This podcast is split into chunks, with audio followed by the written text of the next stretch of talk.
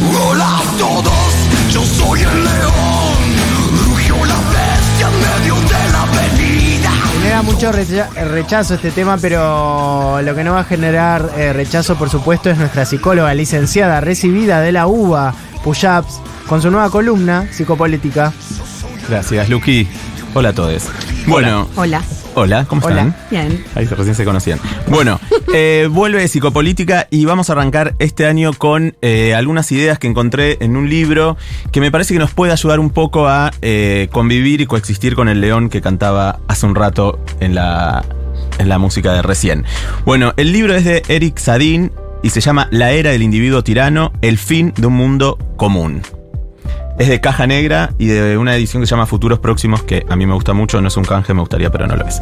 Bueno, eh, el autor lo que hace es traer eh, algunas ideas, como decía, que nos pueden servir para entender sobre todo, me parece, a esto que están haciendo, que son como los libertarios y que nos enojan y que estamos todos diciendo genios del voto, vos lo votaste, eh, hacete cargo, muéranse y tiramos odio de un lado para el otro. Él trata de entender, es francés y el libro se publica en el año 22, pero cuenta cosas que están pasando en el mundo y que nos están pasando a nosotros ahora. Lo que dice es que a partir del 2010 él pone como eso, como un hito que empieza a transformar un montón de cosas y ubica dos acontecimientos y nombra dos personajes que marcarían el inicio de una nueva era.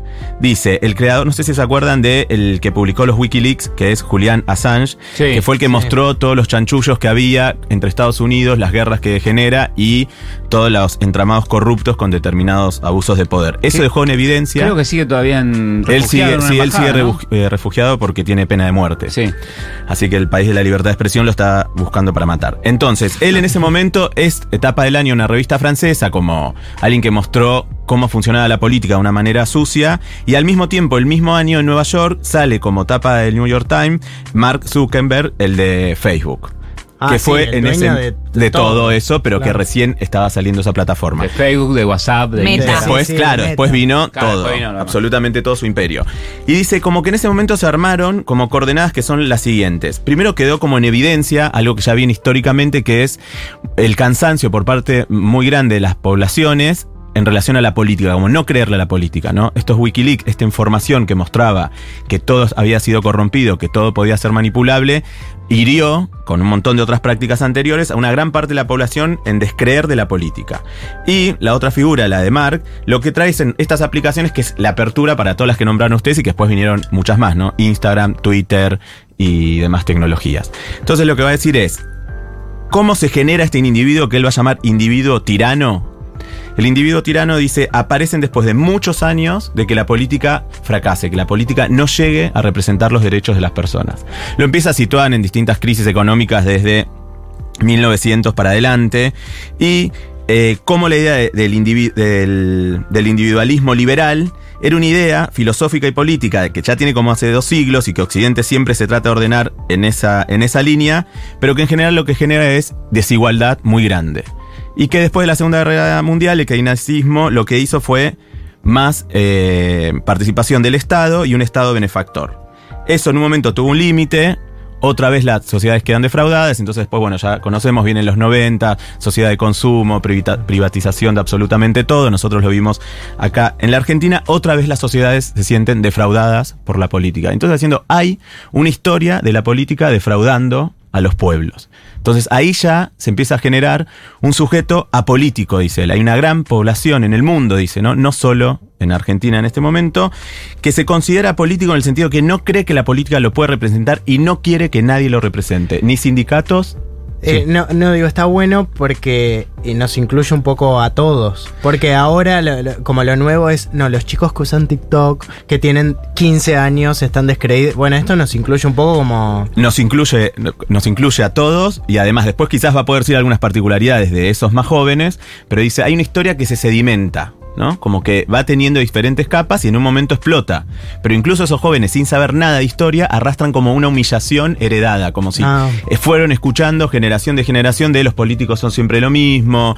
eh, no sé, a mi viejo se, quedó- se le quedó la plata del corralito, a mi viejo no sé qué le pasó. Como que en cada época la política Sí. lo fue defraudando. Pero en paralelo a eso, que quizás lo- nos, nos suena conocido, podemos tener más cercanía, menos cercanía, porque hay que ver cómo fue en Argentina, dice, en paralelo aparecen las aplicaciones y las tecnologías que nos hacen sentir que tenemos un poder. Dice, hay algo de las tecnologías, ¿por qué? Bueno, porque publicamos nuestras fotos, y tenemos likes, y no tenemos like, podemos editar nuestros videos, producir nuestra música, eh, no necesitamos de nadie porque tenemos el Google Map para llegar a donde queremos.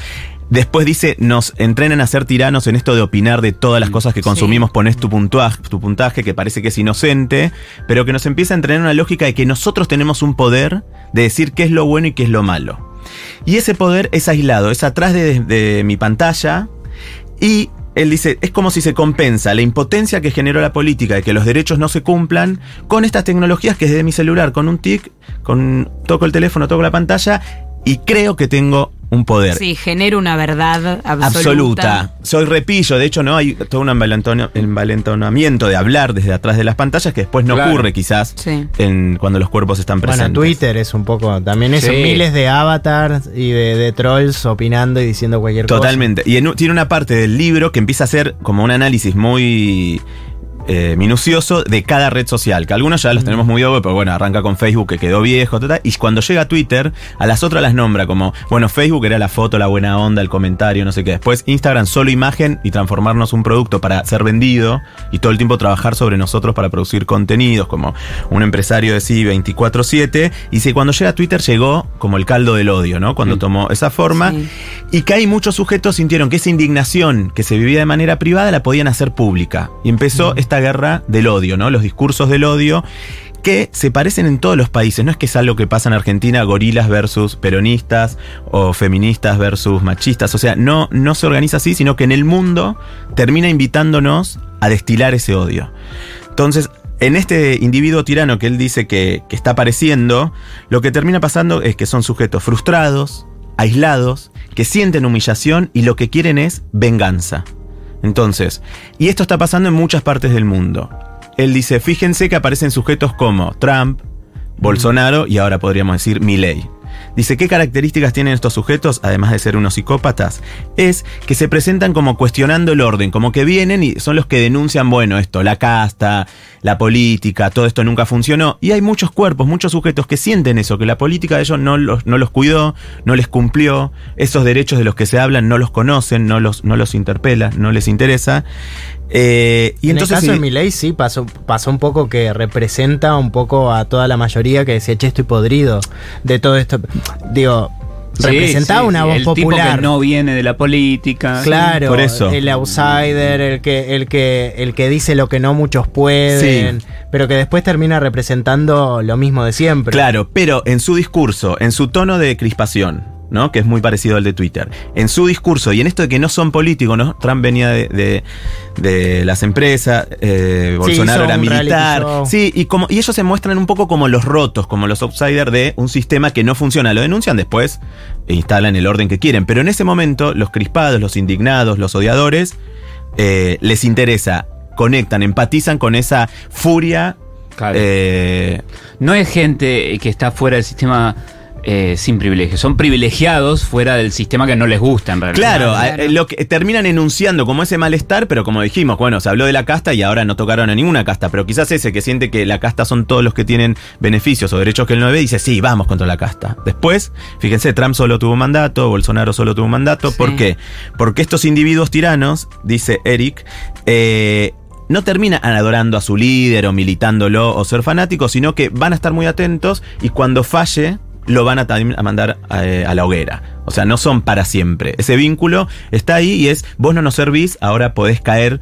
Porque las redes construyeron este sujeto que cree que tiene todo el poder. Con su like debería decidir si esto sigue o si esto se termina. A menor escala, eh, tipo Gran Hermano se decide por Twitter, por ejemplo. Claro. O sea, la misma gente Sí. en Twitter arma una comunidad en la que, che, vamos por esto, vamos por lo otro. Sí, lo militan, tiene como su ejército. Sí, sí, sí. Bueno, y eso habla, da muchos detalles de ese tipo de práctica y uno dice, bueno, se arman estas comunidades para destruir algo, pero se terminan, o sea, si ahora se juntan para Gran Hermano y destituir a alguien, después no sigue eso como grupo. Claro. Y lo que dice es que Uno podría pensar, bueno, hay cierta característica de rebelión porque no acompañan el orden establecido, critican, quieren destruir, pero solo se quedan en la destrucción. Nada de estos sujetos indignados en el mundo que por momentos se unen y votan a uno, no hay la idea de construir algo como una utopía o algo que va a transformar la realidad, sino destruir absolutamente Claro, todo. La claro. motosierra. Nada alcanza Sí, sí. en ningún momento, como siempre va a faltar, siempre va a estar el filtro de queja. Sí, porque lo que tienen, dice él, es como una gran herida, como que se sienten decepcionados, defraudados y humillados, y lo que quieren es venganza. Claro, y, eh, o sea, humillar al resto por siempre.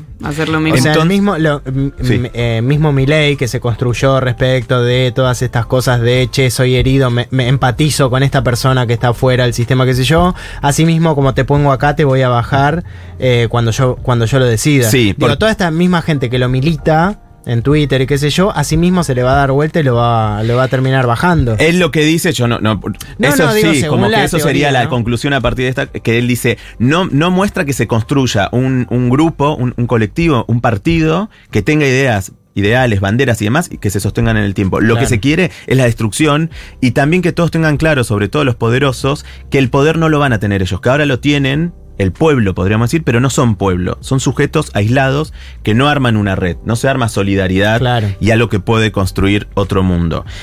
Eh, algo que es interesante, y por eso eh, quería compartirles que si podemos imaginar que el otro es alguien que está frustrado, resentido, humillado y tiene sed de venganza, este diálogo imposible que estamos armando de genio del voto, arrepentite, por tu culpa, hubieses votado a masa, eh, ahí nosotros también nos volvemos un poco como ellos, en el sentido que esa frase solo destila odio, o sea, si yo digo al otro, ¿para qué lo votaste? O genio del Tugo. voto, tuvo, Claro, tugo. eso no, no busca otra cosa que largar un odio que no va a generar una transformación. Si no quedamos en el mismo lugar, porque me faltaba decir algo que es, estos sujetos tiránicos lo único que quieren es confirmar su verdad. Entonces él dice, la idea de posverdad, de que ideas falsas, ideas, eh, noticias falsas, noticias verdaderas, no sirve, porque ahora el versus es la noticia que confirma lo que yo ya sé o lo que yo pienso. Yo creo que Cristina es corrupta, listo, no me importa si eso existe o no, voy a compartir una noticia que diga eso y te lo voy a discutir siempre. Y dice, la discusión ya no es eh, algo donde se intercambian ideas, pero en algún momento alguien ceder o decir, ah, mira, no lo había pensado, o ahora que me decís, lo pienso no, sino solo confirmar mi punto de vista y esa es la tiranía. Que solo voy a confirmar mi punto de vista, que solo voy a explotar cuando toquen algo que me hiera a mí, que no voy a armar solidaridades con otros, no voy a armar eh, espacios para compartir, sino la premisa es destruir. Por eso quizás lo de la motosierra, lo de vamos a sacar la educación, vamos a sacar y todo, ya se lo dijeron, y ustedes que son cabeza de termo, igual lo votaron. Hay algo en esas personas, no estamos diciendo todos los votantes, ¿no? Sino quienes pueden entrar en la caracterización que hice, que lo que quieren es la destrucción y la venganza. Sí, que justamente lo querían. O sea, que justamente que- lo que quieren eso. Incluso presente. cuando, cuando les toca a ellos, cuando dicen, pero a vos también te va a tocar, bueno, ahí seguramente se profundizará la sensación de humillación y se buscará otro espacio para destilar el odio. Eh, Igual hay algo también, eh, bueno, si- siempre hay un cualca para todo, ¿no? Pero hay, hay como un videíto que no, no me acuerdo, no, no me acuerdo quién de los chicos de Cualca que, que como decía esto, no, como no me quisieron. Ah, la Julián Doreguer, eh, parado en el auto, muy bueno, Sí, sí, muy como gracioso. tipo, yo soy un resentido y la verdad que la paso mal y qué sé yo, nada, a mí como que me dan ganas que... Meter al otro. Meter al otro y que estén mal también porque... Es a mí me genial. pasa eso. Es genial porque sintetiza una cosa que era mucho más compleja y habla de esto. Dice, es como si muchos, y ahí podemos entrar, él hace una crítica también a los movimientos LGTB y del feminismo, cierta forma que tomaron la política, y dice, como si cada uno tiene una herida y solo la persona que porta esa herida puede hablar. Entonces no se arma un nosotros, no somos los trabajadores que nos vamos a quedar sin derecho y eso podría armar una forma de organizarnos contra, contra el poder, sino que soy yo que viví tal cosa y que nunca lo vas a entender vos porque vos no lo viviste y vos no vas a poder hablar de lo que me pasa a mí porque no soy yo, no soy yo. Entonces esa cosa como solo, no sé, los putos podemos hablar de esto, solo tal persona puede hablar Claro, de otro. Como una mayoría individual. Una sea, como mayoría como una individual. contradicción en Sí. un punto. De hecho dice, no hay, no hay, ya no hay más una sociedad, sino un agregado de individuos donde Claro. cada uno quiere vengarse por el dolor que cree que es solo contra él y una deuda que es impagable. Eh, Sí, ¿Cuál es la propuesta? Y, y- y- y una corrección a un nivel también exagerado. Digo, yo sufrí, entonces yo te corrijo respecto a mi sufrimiento y, y esta corrección va a hacer que vos te mueras directamente. Sí, porque... otro de los puntos es anular al otro Claro. y que vos siempre te confirmes tu verdad. Somos burbujas narcisistas que solo queremos confirmar lo que ya sabemos. Entonces, Y eso es lo que invita a Twitter, ¿no? Nadie en Twitter va a cambiar de opinión. no, es casual No, no, el claro. El algoritmo, Claro, otra sí, vez, eso. totalmente, que me muestra solo lo que yo quiero ver y cada vez más que confirma solo mi punto de vista. Bueno, va a volver, va volviendo estos sujetos tiránicos. Quizás ponernos a pensar en qué parte participamos nosotros de esto. Por eso digo, también a veces solo buscamos lo que confirma nuestras ideas. En esas discusiones con esos que no entendemos por qué lo votaron, ellos son los estúpidos que votan a normales y nosotros los inteligentes que íbamos a votar al normal.